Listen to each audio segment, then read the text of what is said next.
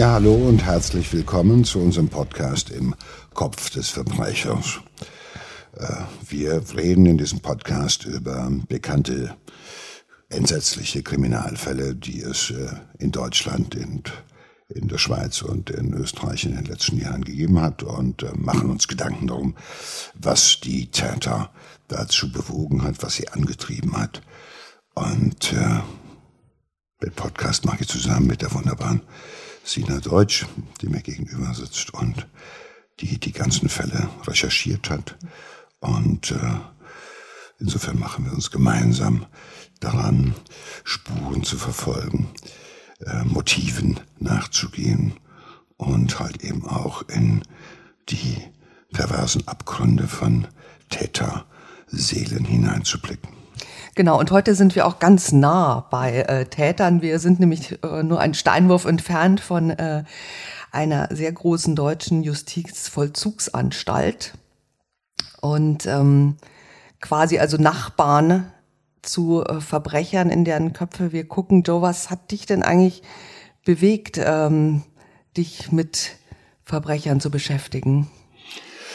Naja, ich muss sagen, ich habe mich ja schon als Schauspieler früh damit beschäftigen müssen, ne? lange bevor ich dann echte Verbrecher kennenlernte und echte Täter kennenlernte. Ich habe halt äh, äh, Zuhälter, Mörder, äh, Sexualstraftäter gespielt. Äh, ich habe angefangen mit einem Stück, da spielte ich sozusagen einen Typen, der sehr Jürgen Bartsch sehr ähnlich war. Und es war ja nun mal einer der bekanntesten äh, pädosexuellen und brutalsten pädosexuellen äh, Täter in Deutschland bis Mitte der äh, Anfang der 80, 80er Jahre. Und 1983 habe ich mein erstes Theaterstück gespielt und halt diesen Bartsch-artigen, perversen Typen gespielt und habe da angefangen, mich mit äh, der Psychognomie von Tätern zu beschäftigen. Wie sind denn die? Was hatten die für eine Geschichte? Was hatten die für eine Kindheit? Wo fing das alles an? Warum hat sie keiner gestoppt, obwohl viele manchmal Bescheid wussten und so weiter. Das hat mich sehr interessiert, weil ich sie halt eben so authentisch wie möglich geben wollte. Und als ich dann fertig war mit dem Medizinstudium, was ich zwischendurch halt eben auch zu Ende gebracht hatte. Dann habe ich mich beworben und auf einigen Umwegen bin ich dann äh, in einer Justizvollzugsanstalt in Werl und im Justizkrankenhaus in Frontenberg hier in Nordrhein-Westfalen gelandet und habe dort viele Jahre gearbeitet und plötzlich, ja, plötzlich standen oder lagen diese Patienten vor mir, von denen ich wusste, die haben all das getan, was ich bisher auf der Bühne nur in der Fiktion gespielt hatte. Und äh, einige sahen so aus, wie ich mir das vorgestellt hatte. Andere sahen völlig anders aus, völlig hundsnormal, unauffällige Typen, denen man niemals diese Taten zugetraut hätte. Und das hat mich schon auch äh, weiter interessiert. Was bringt diese Menschen dazu? Und zum ersten Mal konnte ich mich ja dann auch mit richtigen Tätern unterhalten. Also ich musste nicht irgendwie äh, Literatur wälzen und äh, lesen, was Gutachter über die geschrieben hatten, sondern ich konnte sie fragen, ich konnte die Urteile lesen, ich konnte die Gutachten lesen, die über sie geschrieben worden waren, ich konnte in die Ermittlungsakten teilweise hineinschauen. Also ich konnte mir ein sehr komplexes Bild machen von dem, was in den, ja, in den Hirnen dieser Täter stattgefunden hatte, soweit man das irgendwie überhaupt eruieren konnte. Und, äh, Haben die dir gerne ähm, Fragen beantwortet? Also mit einigen habe ich sprechen können. Äh, andere haben überhaupt kein Gespräch über ihre Taten gewollt, sondern allenfalls jetzt äh, über Behandlungsmöglichkeiten. Das hat mich natürlich auch interessiert. Wie kann man diese Menschen halt resozialisieren? Wie kann man sie behandeln, so dass man sie wieder in die Freiheit entlassen kann, ohne dass man Gefahr läuft oder erwarten muss, dass sie wieder weiter ihre Untaten mh, hm, weiter betreiben. Das hat mich natürlich interessiert als Arzt auch. Was ist die Prävention? Was kann man tun, damit jemand nicht so wird?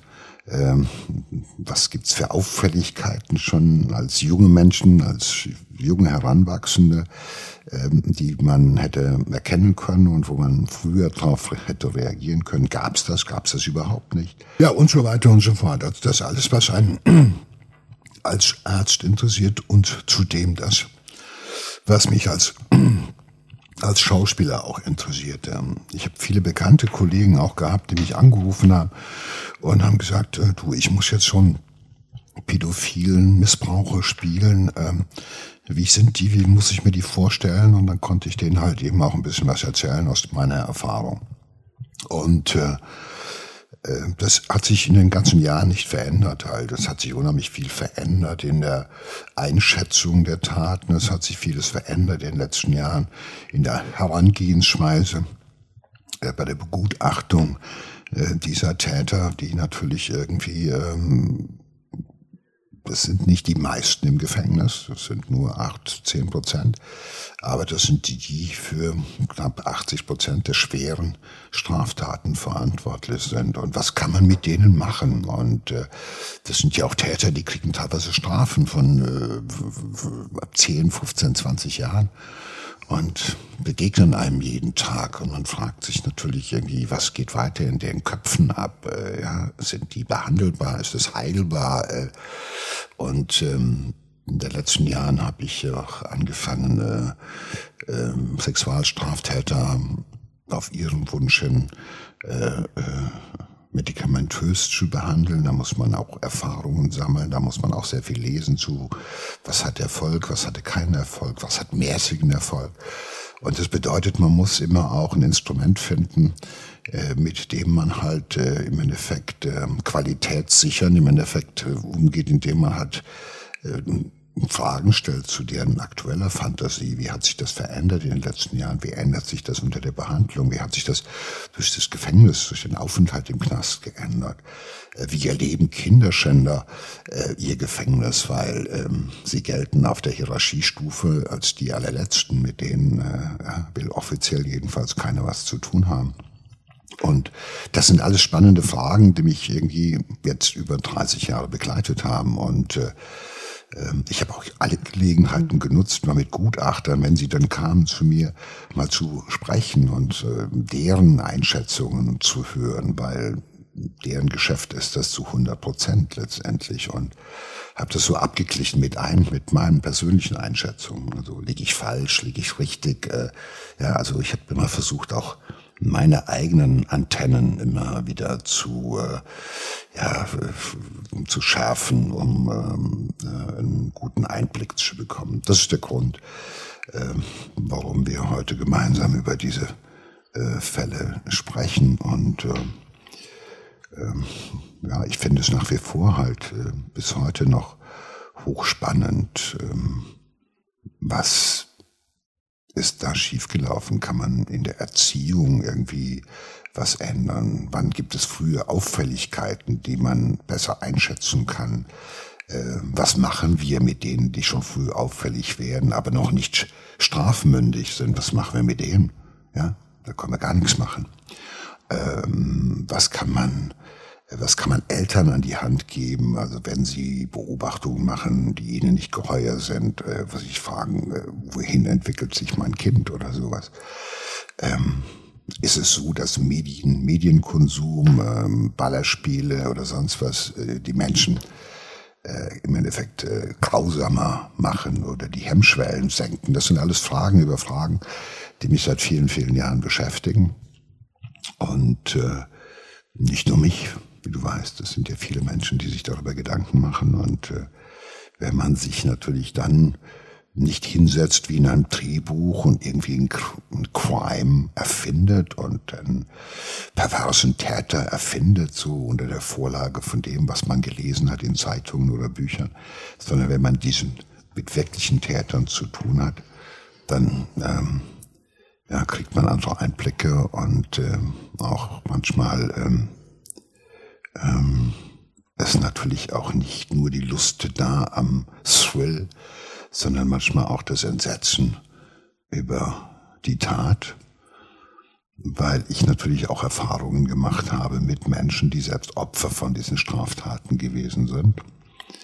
Und ähm, ähm, das, ja, das ist so zusammengefasst mein Hintergrund, vor dem ich ähm, äh, jetzt mit dir zusammen hier sitze und äh, äh, berühmte Kriminalfälle diskutiere. Ja, wir sprechen heute auch über einen ähm, Mann. Ich glaube, wenn, ähm, wenn man sich den ausgedacht hätte und das Drehbuch gelesen hätte, würde man sagen, das ist unrealistisch. Das gibt's gar nicht, dass jemand ähm, so viele Jahre lang solche Taten begehen kann und immer wieder ähm, der Polizei auch aus den, dem Netz schlüpft. Ähm, wir sprechen über ähm, Martin Ney, ein ähm, Kinderschänder und äh, Serienmörder, der allgemein auch so der, der schwarze Mann oder Maskenmann genannt wurde. Ähm, es gab so ein Phantombild, ein Fahndungsbild der Polizei Niedersachsen von ihm, wie die Kinder die er missbraucht hat, ihn beschrieben haben oder die ihn gesehen haben. Und er war eben immer so sehr äh, ein großer äh, Mann, ähm, der immer so schwarze, wie so eine Ledermotorradkluft anhatte und eben auch immer so eine schwarze Sturmhaube auf. Ne? Und das war eben so der schwarze Mann. Ähm, und es gibt ja auch dieses Kinderlied, ne? Wer hat Angst vom schwarzen Mann und so die, diesen Mythos, pass auf, sonst holt er dich. Und ähm, ähm, für ihn war das, äh, glaube ich, auch vielleicht so ein bisschen ein Schutz, nicht nur die Maske selber, sondern auch, weil ganz viele äh, Erzieher und Eltern den Kindern gar nicht geglaubt haben, dass der schwarze Mann nachts an ihrem Bett stand. Ja, ja, also ich fand es das ist schon ein ziemlich perfides Vorgehen. Also ähm, im Endeffekt also auch die Fantasie der Kinder auszunutzen, auch die Ängste, die die Kinder natürlich vor dem schwarzen Mann haben und dann halt eben auch sogar noch auszunutzen, dass man den Kindern jedenfalls äh, eine ganze Reihe ähm, dann nicht geglaubt hat, dass ihnen nachts der schwarze Mann begegnet ist, dass der schwarze Mann sie besucht hat. Dann haben die gesagt, okay, du spinnst doch.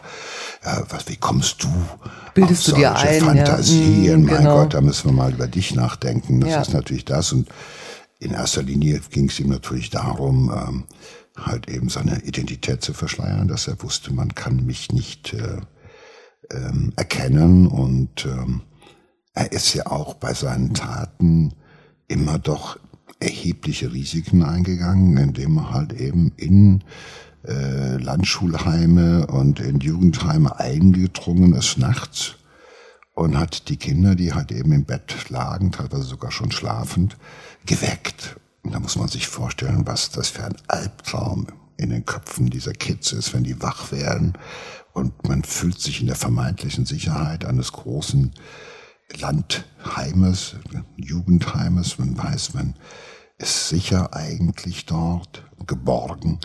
Und dann sitzt an deinem Bett irgendwie ein schwarzer Mann, dessen Gesicht du nicht erkennen kannst. Und na, manipuliert an dir, weckt dich, hält dir vielleicht sogar den Mund zu und sagt, zieh dich aus und so weiter und so fort. Das ist ein wahnsinniger Albtraum für die Kids gewesen. Und natürlich er für ihn, äh, er wusste ja, wenn ich entdeckt werde, und das kann mit jeder Sekunde passieren, dann muss ich fliehen und dann möchte ich nicht erkannt werden. Er ist sozusagen im Dunkel der Nacht, dunkel gekleidet, aufgetreten und auch im Dunkeln wieder verschwunden wie ein Geist. Und das hat ja auch über viele, viele Jahre, muss man sagen, leider gut funktioniert aus seiner Sicht. Ja, also er ist er, er ist sehr sehr oft äh, in Schullandheime und ähm, Internate eingedrungen er hat ist auch ganz oft ist das äh, schiefgegangen, ne? Also äh, die Kinder haben angefangen zu schreien, als er versucht hat, sie woanders hinzubringen, um um sie missbrauchen zu können. Äh, er wurde gesehen, auch äh, musste fliehen. Also es ist ganz ganz viel schiefgegangen, aber äh, leider auch sehr viel geglückt. Aber er ist er ist immer ein wahnsinniges Risiko eingegangen und er hat sich auch nicht abschrecken lassen. Ne?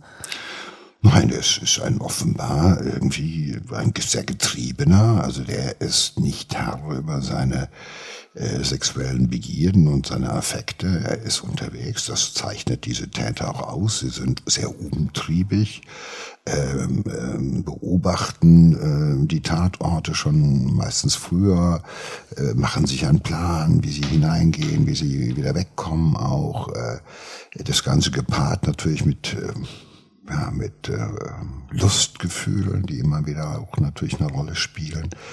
Ähm, meistens haben sie vorweg auch schon, meistens viele jedenfalls schon mal ein potenzielles Opfer in Blick genommen, in Aussicht genommen im wahrsten Sinne des Wortes. Also der und so, das, da haben sie auch eine, man muss ich sagen, eine gute Antenne. Wer kommt dafür am ehesten in Frage? Und äh, ja, das ähm, zeichnet diese äh, Täter, wie gesagt, im Besonderen aus und dass sie halt im Endeffekt also auch dann zunehmend ihre Skrupel verlieren, weil man muss sich vorstellen, an dem Tag, wo er zum ersten Mal loszieht, bevor er es, wo er es zum ersten Mal probiert, da ist natürlich auch noch eine Hemmschwelle, eine Angstschwelle und so weiter. Und wenn die mal überwunden ist, dann wird die immer mehr gesenkt, gesenkt, gesenkt, weil es hat ja immer hervorragend geklappt und man hat ja immer auch einen guten Plan. Ja, man weiß zum Beispiel, dass er in, in einer Oktobernacht ähm, 1992 ähm, von äh, nach Zeugenaussagen hat man das rekonstruiert. Er hat hintereinander in einer Nacht fünf Kinder angesprochen, von denen er anschließend drei missbrauchte. Also das ist ja schon auch eine sehr hohe Frequenz, so ne? Ja, ja, da war er schon, also da war er schon völlig losgelassen. Also ähm, das zeigt ja, ähm, wie, wie sehr er darauf aus war, sein Ziel zu erreichen, also das umzusetzen, was in seinem Kopf vorging. Und äh, äh, es bei Fünfen zu probieren, damit es bei Dreien halt eben äh, klappt, das äh, und das in einer Nacht. Also das äh, zeigt natürlich äh, auch das Potenzial an, an ähm, Durchsetzungswillen. Ja, der hat sich äh, von den beiden, die nicht mitmachen wollten, die geschrien haben oder die sich in irgendeiner Weise bemerkbar gemacht haben, hat er nicht abgelassen.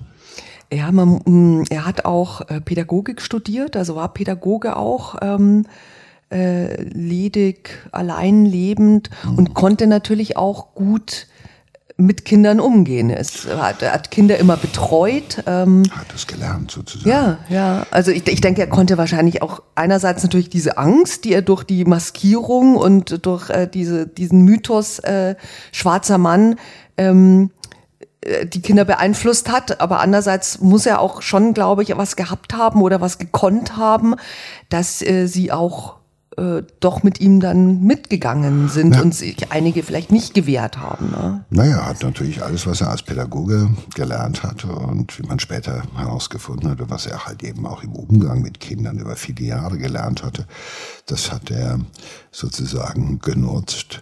Ähm, daneben es ist auch so, dass äh, gerade pädosexuelle Täter, pädophile Täter, ja, ihrerseits halt eben auch, ähm, anders als wir Erwachsene, mit wahnsinniger Aufmerksamkeit das verfolgen, was Kinder denken, was Kinder sich wünschen, worüber Kinder gerade sprechen und so weiter und so fort, weil sie selber halt eben in ihrer Entwicklung ähm, eine bestimmte Reifegeschichte übersprungen haben. Das sind manchmal Männer von Anfang 40, Mitte 50, die den Eindruck erwecken, als seien sie zwölf bei manchen Sachen.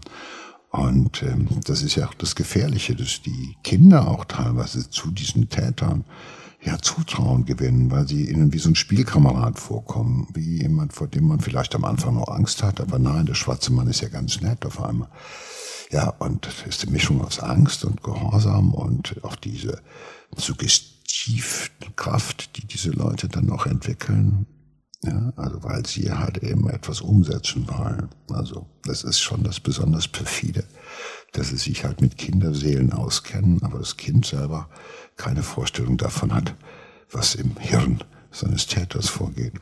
Und äh, es gibt ja viele dieser Täter, die sagen, ich habe ja nichts Schlimmes getan, ich habe das nur gestreichelt, das hat es ja auch, das Kind hat es genossen, das hat es, äh, ja, das wird ja auch oftmals von diesen Tätern ins Feld geführt weil sie selber keine Fähigkeit haben, sich vorzustellen, ja, welchen, welche Ängste, welche Nöte, welcher Schrecken im Kopf dieses Kindes vorgehen muss. Und er hat es ja auch so verstanden, es haben ja nicht alle geschrien, sind ja nicht alle geflohen, einige sind ihm halt gefolgt, entweder aus Schreckstarre oder weil er etwas sehr überzeugendes, induktives, manipulatives halt eben äh, hatte, was den Kindern gesagt hat, okay, äh, ich komme jetzt mit. Und äh, das macht diese Täter so besonders gefährlich. Ja, er hat dann ähm, tatsächlich auch einen Jungen mitgenommen, 1992, äh, Stefan Jahr aus einem Internat, ein 13-Jähriger, ähm, der ist äh, verschwunden und man weiß, dass er ihn entführt hat. Also da ist er dann noch einen Schritt weiter gegangen. Also die Maske, ähm, die geholfen hat, ihn nicht zu überführen, die ihn geschützt hat, die wollte er die dann irgendwann mal ablegen oder äh, wie, wie kam es dazu, dass er ähm, dann ein Kind tatsächlich mitgenommen hat? Ja gut, ähm, ich mal so, ich denke, ähm, er hat ja immer wieder, sage ich mal, kurzfristige, hochriskante Begegnungen äh, mit Kindern gehabt, äh, immer sozusagen Standby im Fluchtmodus ein Stück weit auch. Also muss sich das vorstellen, auf der einen Seite sexuelle Gier und äh, Sexualtrieb und auf der anderen Seite halt immer irgendwie Habacht äh, zu gehen und fliehen zu müssen. Und das genügt natürlich irgendwann nicht mehr. Irgendwann ist die Erregungsschwelle hoch und die Hemmschwelle wird niedriger. Und ähm, da ist es ja nahe liegend für so einen Täter, sich zu sagen, okay, diesmal hole ich mir so ein Kind und diesmal will ich es länger haben für mich. Ich will es länger missbrauchen können. Ne? Also, und da passiert es halt, dass er das Kind halt eben mitnimmt weil man will, in Anführungszeichen, um es böse zu formulieren, das Spielzeug, den Spielkameraden, den Sexualpartner, den möchte man ja länger sozusagen bei sich wissen. Das ist ja, wir als Erwachsene kennen das, dass man so, das ist ja ganz schön, wenn jemand am nächsten Tag noch da ist oder am nächsten Morgen noch da und am nächsten Nachmittag und vielleicht übermorgen auch noch. So geht's ja auch in diesen Gehirnen vor. Und äh, irgendwann genügt ihm halt dieses ähm, nicht mehr dort einzudringen, zu gucken, was, was geht und dann möglicherweise wieder zu verschwinden. Nein, er will halt dann auch sozusagen ungestört, unbelastet von diesen Geschichten äh, seinem Trieb nachgehen. Irgendwann bringt er das Opfer aber um. Also ähm, die äh, Leiche wird äh, fünf Wochen später gefunden vergraben, mit äh, auf die Hände auf dem Rücken gefesselt ähm, in den äh, Dünen. Ähm, er, er sagte, er hat äh, das Kind umgebracht, einfach weil, weil er Angst hatte, dass äh, es ihn identifiziert als Täter, auch sein Autokennzeichen äh, gesehen hat. Aber es ist äh, der Beginn einer, einer äh, Serie. Ja? Also es ist nicht äh, das einzige Opfer. Na gut, er hat jetzt ähm, eine Grenze überschritten, hat ein Kind getötet. Und ähm, die Tatsache, dass das Kind gefesselt war, als man es gefunden hatte, spricht ja auch eher dafür, dass es auch schon die ersten sadistischen Züge gewesen sind, weil um einen Achtjährigen umzubringen, muss man ihn eigentlich nicht fesseln. Und ähm, es ist jetzt eine Grenze, eine Point of No Return, ist überschritten. Und äh, er hat jetzt, ja, ein Stück weit im wahrsten Sinne des Wortes, sein System perfektioniert. Er kann sich jetzt die Jungs holen, er hat sie dann länger für sich, er kann länger was brauchen, er kann mehr ausprobieren. Er läuft nicht Gefahr, dass das Opfer ähm, schreit und er entdeckt wird, sondern er hat es ganz für sich, ganz in seiner Gewalt, kann all das machen, was er sich vorgestellt hat die ganze Zeit. Also er wechselt immer so, ne? Er hat jetzt den Mord begangen und äh, dann beginnt für ihn so eine Zeltlagerserie, wo er ganz viel in Zeltlager äh, eindringt äh, ähm, und äh, Kinder ähm, weckt, wieder unsittlich berührt. Mehr passiert dann aber wieder nicht, bis es zu einem äh, zweiten Mord kommt. Ähm, Dennis Rostel 1995, der ein Achtjähriger, der aus dem Zeltlager Selkanoa verschwindet. Auch ihn nimmt er mit. Er fährt mit ihm, weiß man, in ein Ferienhaus nach Dänemark. Mhm. Und äh, zwei Wochen später finden äh, deutsche Touristen in Dänemark äh, seine Leiche, die auch in der Sanddüne vergraben war. Also, also auch absurd, ne, ganz viele Kilometer zu fahren äh, mit dem Kind. Naja, er hat immer wieder auch, ich denke, er hat immer wieder Momente gehabt, wo er ähm, versucht hat, sein Erregungsniveau sozusagen äh, runterzutriggern, indem sie ihm halt in Anführungszeichen genügt hat, im Zeltlager halt eben äh, äh, die Plane zu lüften, dort hineinzugehen, die Kinder unsittlich zu berühren und anzufassen und so weiter. Und das war im Endeffekt so eine Erregungskurve, die dann ein Stück weit wieder runterging. Aber es war natürlich absehbar, dass das nicht genügen würde. Und dass ihn das immer wieder halt eben weiter aufgegeilt hat. Das war mal vielleicht für einen Tag oder für eine Woche oder sowas, genügte das. Aber man das weiß ja auch von ihm, er hat eine hohe Frequenz gehabt, äh, der Lade 50 Missbräuche im Endeffekt äh, eingeräumt. Wahrscheinlich waren es noch mehr. Und das war dann klar, irgendwann würde das nicht mehr genügen, sondern er hatte sozusagen jetzt wieder seine, seine Erregungskurve hochgefahren und dann musste halt wieder ein Kind her und das musste auch mit. Und das musste natürlich auch vom Aussehen oder so von seinem, von seinem Fantasie- und Beuteschema das Richtige sein. Und das hat er sich dann geholt und das hat er wieder mitgenommen. Ja, und jedes Kind, das er mitgenommen hat, hat es ja nicht überlebt, weil das hat ihn definitiv gesehen, weil da war klar, wenn er das Kind mit nach Dänemark nimmt, es wird ihn sehen, er wird nicht der schwarzen Maske die ganze Zeit, mehrere Tage oder Stunden oder sowas, mit dem Kind durch die Nacht gefahren sein, sondern er hat, das Kind hat ihn gesehen. Und diese Kinder waren alle so ungefähr um acht, neun. Das heißt, die waren bei klarem Verstand und die hätten sich gut an ihn erinnert. Das ist die Zeit, wo die Kinder ja in diesen Memory-Geschichten eine hohe Präzision an Erinnerungsvermögen haben.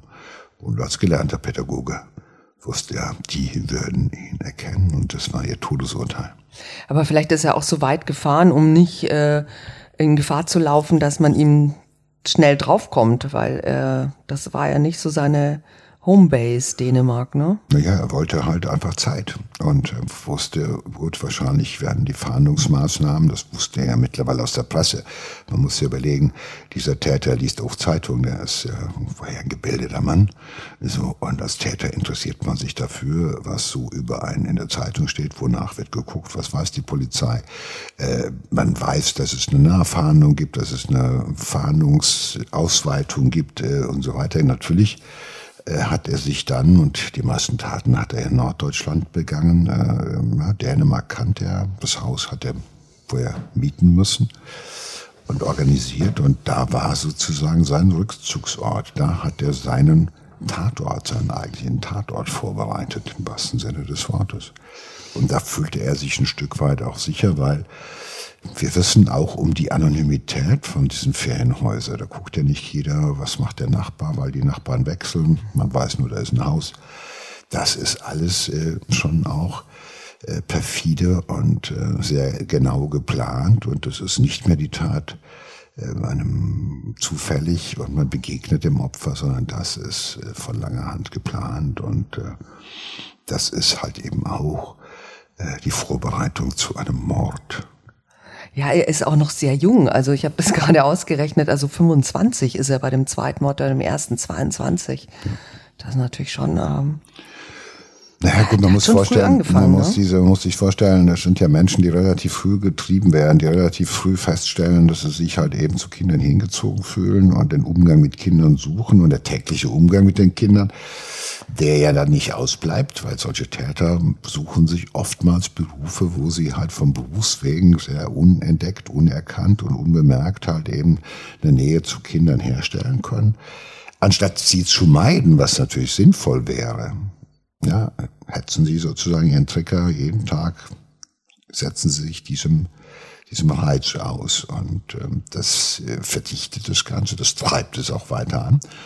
Und äh, insofern ist es naheliegend, dass der halt eben in dem Moment, sage ich mal, wo seine sexuelle Entwicklung, auch diese pervertierte Paraphilie, so nennen wir mhm. das ja ganz, also eine Störung der sexuellen Präferenz, dass man da keine erwachsenen Frauen haben will oder erwachsene Männer, sondern dass man halt die Präferenz zu Kindern hat, die ist dann auch ausgeprägt. Es gelingt einigen Tätern dann nochmal irgendwie zehn Jahre äh, sich in Anführungszeichen am Riemen zu reißen, will bedeuten, also das eben nicht durchbrechen zu lassen oder Lösungen anderer Art zu suchen. Aber das verwundert nicht, dass dieser Täter dann halt mit 22 das erste Mal zuschlägt und mit 25 halt. Ja, man hat bei ihm wirklich nicht äh, den Eindruck, dass er irgendwie ähm, versucht, sich abzulenken oder davon wegzukommen, ne? weil, weil er eben diese Taten in einer so, äh, also auch diese dieses Eindringen in Häuser, äh, dringt auch in Einfamilienhäuser ein und geht in Wohnungen und berührt äh, da das Kind, während die Eltern äh, nebendran schlafen. Also die, die, die Frequenz ist sehr, sehr hoch bei ihm. Das, das zeigt ja, wie ja. sehr er also getrieben ist. Ja. Er hat ja keinerlei Kontrolle mehr. Also das heißt, er kontrolliert nur, er kann nur noch, der überlegt den ganzen Tag, wie kann ich äh, wieder irgendwo meine Lust, meine äh, Gefühle, meine, ja, meine, äh, wie kann ich das befriedigen? Und damit, das nimmt sein ganzes Leben ein. Ansonsten hat er ja kein Leben. Tagsüber ist er im Job, in der Nähe von Kindern und dann zwischendurch macht er sich Gedanken, wie komme ich an mein nächstes Opfer? Ja, man hat und, bei ihm auch dann, ich glaube, 30.000 äh, Kinderpornogra also kinderpornografische Bilder gefunden. 30.000. Also damit hat er sich ja auch noch mal hochgepusht. Ja, der hat seine Stimulation gesucht. Also äh, der war im Endeffekt in einer, ich sag das mal so, in einer fast Dauererregung. Also wenn das Opfer kein lebendiges Opfer war, hat er das mit Bildern befriedigt oder mit Filmen befriedigt äh, sich selbst befriedigt möglicherweise und hat sich immer natürlich, hat seine Fantasie gnadenlos angeheizt. Das ist nun mal so. Und das hat natürlich dann auch im Endeffekt, ähm, wenn bei so einer Fantasie irgendwann mal überbordet, dann sucht das Ganze eine Lösung. Und ähm, er kannte die Lösung. Er kannte die Lösung. Er hat immer nur halt vielleicht mal so ein Kind umzubringen, das ist immer noch auch eine Veranstaltung. Das muss man auch noch irgendwie hinkriegen. Und äh, irgendwann ist natürlich auch so ein, ich denke, so ein sadistisches Element äh, durchgekommen, Macht in erster Linie zu haben, die Macht über dieses Kind, aber auch die Macht zu behalten, also nicht nur irgendwo in eine Wohnung, in Zeltlager, in ein Landschulheim einzudringen und sich da was zu nehmen wie ein Dieb, sondern ich will die Macht, ich will das Opfer es soll in meiner Machthemisphäre sein. Also nicht ich bin der sich wie nachts anschleicht und was nimmt, sondern ich will das Opfer und ich will es in meiner Macht und ich will das alles mit ihm machen, was ich die ganze Zeit mir ausdenke, was ich in meinen Pornos, in meinen Dateien mir angeguckt habe und was ich mir dahinter noch ausgemalt habe. Und da ist ein enormer Druck auf ihn und dem gibt er nach. Er begeht noch einen äh, dritten Mord dann ähm, 2001 an Dennis Klein. Das war, da kann man sich, glaube ich, ganz gut noch dran erinnern. Also ich, ich kann mich gut an das Bild von dem äh, Dennis erinnern. Der hatte nämlich so einen Pokémon-Schlafanzug an, als er entführt wurde.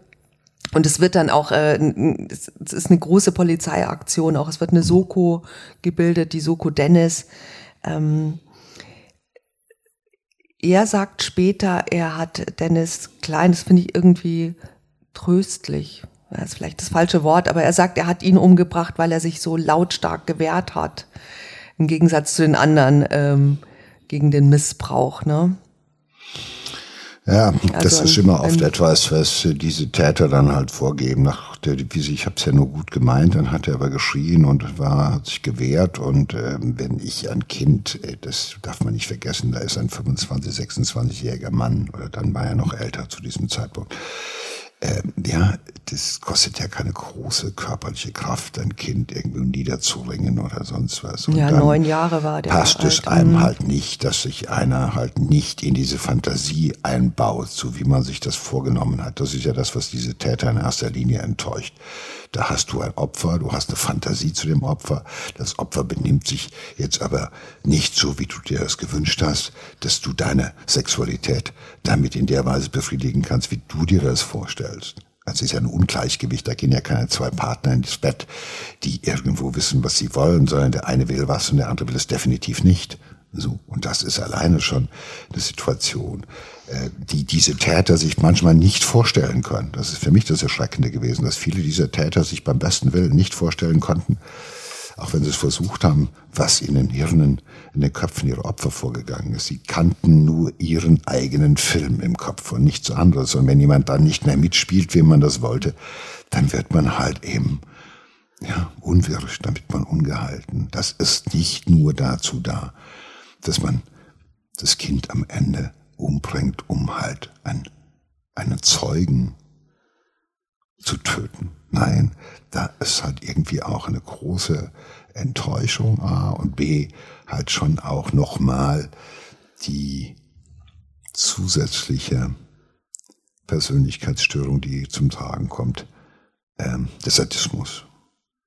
Das kann mir keiner weismachen, dass das nicht auch eine sadistische Komponente ist, die bei ihm sich rauskristallisiert hat, weil dieses Risiko, was er eingeht, diese hohe Frequenz, dann auch diese, dieses Töten, die Machtausübung, das sind alles Hinweise für auch eine zusätzliche sadistische Persönlichkeitsstörung und ähm, die bricht sich auch Bahn.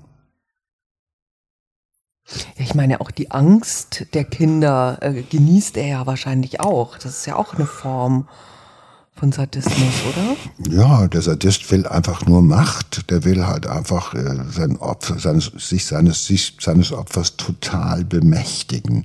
Am liebsten wäre es dem Sadisten noch, wenn das Opfer ihm den Eindruck erweckt, dass das Opfer ihn liebt so pervers ist das Ganze, dass man so weit sozusagen jemand sich bemächtigt, dass der nicht mehr Herr seiner wirklichen Sinne ist, sondern dass eine wie eine Marionette im Endeffekt wie an Fäden genau das auch spielt, ohne dass du selber das Gefühl hast, ich halte die Fäden in der Hand, sondern das Opfer tut genau das, was du dir wünschst und guckt auch noch freundlich dabei.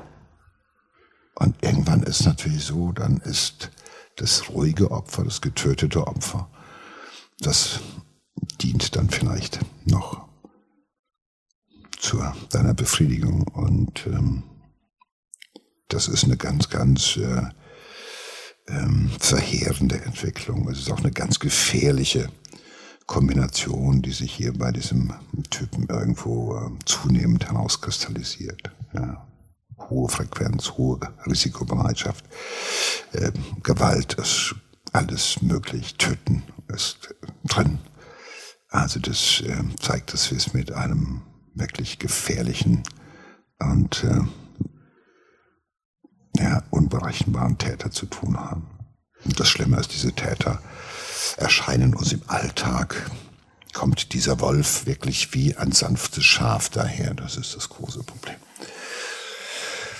Und das hat auch die Fahndung ähm, nach ihm halt eben letztendlich so schwierig gemacht, weil ähm, die, die ihn gesehen hatten, die konnten ihn nicht beschreiben, weil sie nicht mehr lebten und die anderen haben halt einfach in entweder in schockstarrer Verwirrung, äh, Kinderfantasie, haben sie das alles erinnert, was natürlich auch nicht zielführend gewesen ist. Naja, und dann natürlich auch äh, Handschuhe, Maske, schwierig. Also es hat tatsächlich äh, fast 20 Jahre gedauert, bis er gefasst werden konnte. Das ist schon sehr, sehr lange. Es gab eine enorme äh, Fahndung, auch Massen-DNA-Tests in Norddeutschland. Aber man kann natürlich auch niemanden zwingen. Also er war durchaus, äh, geriet manchmal ins, ins Visier der Polizei, aber sie konnten ihn nicht zwingen, ein, eine DNA-Probe abzugeben. Kann man ja auch nicht. Ne? Diese Massentests sind auf freiwilliger Basis und da war er natürlich äh, klug genug, äh, ähm, keine DNA abzugeben. Ne? Also naja gut, jemand, der keine DNA abgibt bei einem Massentest, der macht sich natürlich auch, äh, sage ich mal, äh, verdächtig. Aber das ist ja dann nicht nur eine, das sind ja viele. Man, Andere machen es aus Datenschutzgründen ja, oder so. Ne? also immer, das sind also, bestimmt viele. Ähm, ähm, mhm. Offenbar gab es nicht wirklich, äh, sage ich mal, gravierende Hinweise, die zu einer Festnahme und zu einer längerfristigen äh, Untersuchung hätten führen können. Und das gibt diesen Tätern natürlich nochmal das Gefühl, dass sie halt im Endeffekt ähm, ja nicht zu fassen sind. Dass man, es gibt ihnen Und das führt ja auch nicht bei denen dazu, dass sie aufhören, dass sie sagen, oh mein Gott, die Polizei ist mir auf der Spur, ich bin im Visier, jetzt hör mal auf. Diese Täter können nicht aufhören, selbst wenn sie es wollten. Aber das ist in Übermacht. Also das ist wie, wenn man einem von uns sagen würde, jetzt hör auf zu denken. Das geht ja nicht. Hör auf zu denken und denk dir das nicht, was sich dauernd von dir aus dem Stammhirn nach oben zwingt. Das musst du ausblenden oder sowas. Das geht halt nicht. Und ähm, die Risikobereitschaft, die er an den Tag gelegt hat, war eh enorm. Insofern hatte ihn die Tatsache, dass er da mal irgendwie mal kurzfristig irgendwie auf dem Bildschirm aufgetaucht ist, hat ihm hat ihn nicht erschrocken. Er hat ja auch also äh, fast äh, 20 Jahre lang un völlig unbehelligt äh, seine Taten begangen. Ne? Also denke ich auch, dass er dachte, er wird wahrscheinlich nie gefasst. Er hat ja so viel Glück auch immer. Er hat natürlich, er ist, er ist hochintelligent, er hat natürlich auch gut geplant, aber er ist immer ein hohes Risiko eingegangen. Nie ist was passiert. Also warum sollte er aufhören? Naja, er hatte, wenn man so will, für sich genommen ein perfektes äh, System. Und ähm, hatte äh, ein äh, unauffälliges Leben. Es gab äh, in seinem privaten Umfeld niemand, der ähm, hätte ähm, Zeuge werden können oder der, dem hätte was auffällen können. Solche Täter verstehen es im Alltag, ihre äh, eigentlichen Absichten hervorragend zu verbergen, weil das ist nun mal eben dieser Persönlichkeitsstörung immanent, dass die Leute halt gut beraten sind, mit niemandem über ihre Fantasien und das, was sie so machen und was sie sich vorstellen oder was sie gemacht haben, zu reden. Und deshalb sind sie Chamäleons, die sich in wunderbarer Weise anpassen können und fallen nicht auf. Man denkt immer, mein Gott, so ein empathischer, toller Mensch. Es gibt Täter, die haben sogar mit den Nachbarn nach den Opfern gesucht, die sie selbst, ja, also die sie selbst umgebracht hatten und äh, alle waren entrüstet. Wie kann das nur gehen? Also die Leute verstehen es, weil du darfst nicht vergessen, 20, 25 Jahre ähm, alles dafür zu tun, dass deine Präferenzen, deine Fantasie, dein Leben, deine Sexualität, dass nichts von dem, was du so nachts treibst und im Geheimen treibst, jemals fruchtbar wird. Das macht Leute perfekt im Tarnen, Täuschen und Untertauchen in vieler Hinsicht. Das ist das Problem bei diesen sehr strukturiert vorgehenden Tätern, die ähm, nicht Impulstäter sind im wahrsten Sinne des Wortes, sondern die sehr strukturiert, sehr überlegt, sehr geplant vorgehen und halt eben auch weite Wege machen. Das ist das Phänomen dieser Sexualstraftäter, dass sie halt eben doch ähm, ja viel unterwegs sind. Die sind wirklich so wie unser einer Sightseeing macht mit dem Auto und plötzlich ist man 500 Kilometer weit gefahren. So fahren diese Leute und überlegen sich, wo kannst du hinfahren, wo gibt's ein Jugendheim, wo gibt's ein Zeltlager, wo ist dieses, wo ist das. Also der kennt sich natürlich auch als gelernter Pädagoge sozusagen in, auf der Landkarte aus und geht weite Wege und da ist halt eben keine Elternteil, der sagt, warum fährst du da überall hin? Warum suchst du auch, ja, neben deinem Beruf zusätzlich noch diese Kontakt. Das alles wird äh, gar nicht, das man ist ja erstmal ahnungslos. Letztendlich ist es den Medien zu verdanken, dass er gefasst wurde, weil ähm, es war natürlich ein, ein Riesenfall mit äh, drei äh, toten Jungen. Ähm, man dachte auch, es wären noch einige mehr. Es sind viel, einige mehr Jungen äh, auch in Frankreich und in Holland aus Zeltlagern verschwunden. Also die äh, Tatbegehung äh, war ähnlich. Letztendlich hat er sie aber, äh, hatte er damit nichts zu tun. Aber auf jeden Fall wurde immer sehr viel in den Medien berichtet über ihn und ähm, auch, äh, ich glaube, dreimal in Aktenzeichen XY, aber auch bei uns war Galileo. Und äh, durch diese ganzen Sondersendungen hat sich ein Zeuge erinnert und hat den entscheidenden Tipp gegeben und ähm, Martin Ney wurde ähm, 2011 dann schlussendlich, Gott sei Dank, äh, verhaftet und hat dann auch ähm, ein Geständnis abgelegt und äh, ähm, zugegeben, diese drei Jungen, Stefan Jahr, Dennis Rossel und Dennis Klein, ermordet zu haben. Äh, man konnte ihm über 50 Missbrauchsfälle noch nachweisen. Teilweise waren die dann aber natürlich auch schon verjährt. Ähm, wahrscheinlich, haben wir schon gesagt, waren es sehr, sehr viel mehr. Ähm, aber gut, äh, man hat dann äh, wegen Missbrauchs in 20 Fällen Anklage ja. erhoben. Die anderen waren eben verjährt und ähm, ja. Ja, das sind auch, ist auch mit einer der Fälle gewesen, wo wir nochmal eine große Diskussion hatten in der Bevölkerung und bei den Sachverständigen, inwieweit halt eben äh, Missbrauch äh, verjähren sollte, sollte das nach 10 Jahren, 15, nach 20 Jahren verjähren und so weiter, weil äh, wir wissen, dass Opfer lange Zeit brauchen, darüber zu reden. Wir können davon ausgehen, dass es eine ganze Reihe von Kindern gab, die da immer noch heute von träumen, dass der Maskenmann sie nachts berührt, äh, besucht und berührt hat. Oder man kann nur hoffen, dass viele es auch vergessen haben oder verdrängen konnten.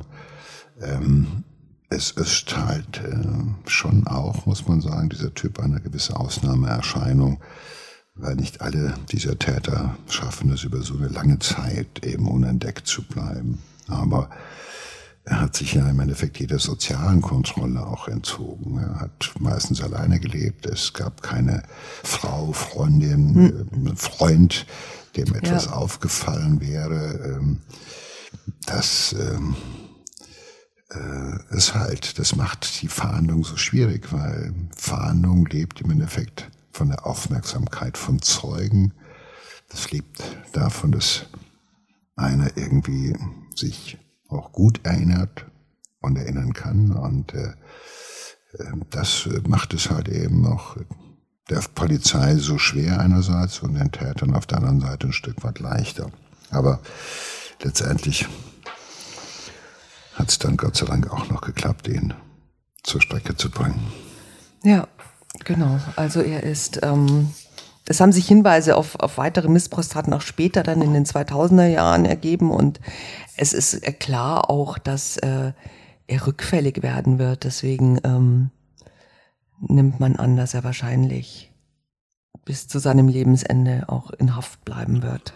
Ja gut, das Gericht hat, ähm, hat ja ihn wegen dieser drei Morde und wegen dieser vielen ihm noch äh, zur Last äh, gelegten äh, Missbrauchsfälle, hat ihm ja eine lebenslange Haftstrafe aufgeprompt. Das ist schon lang.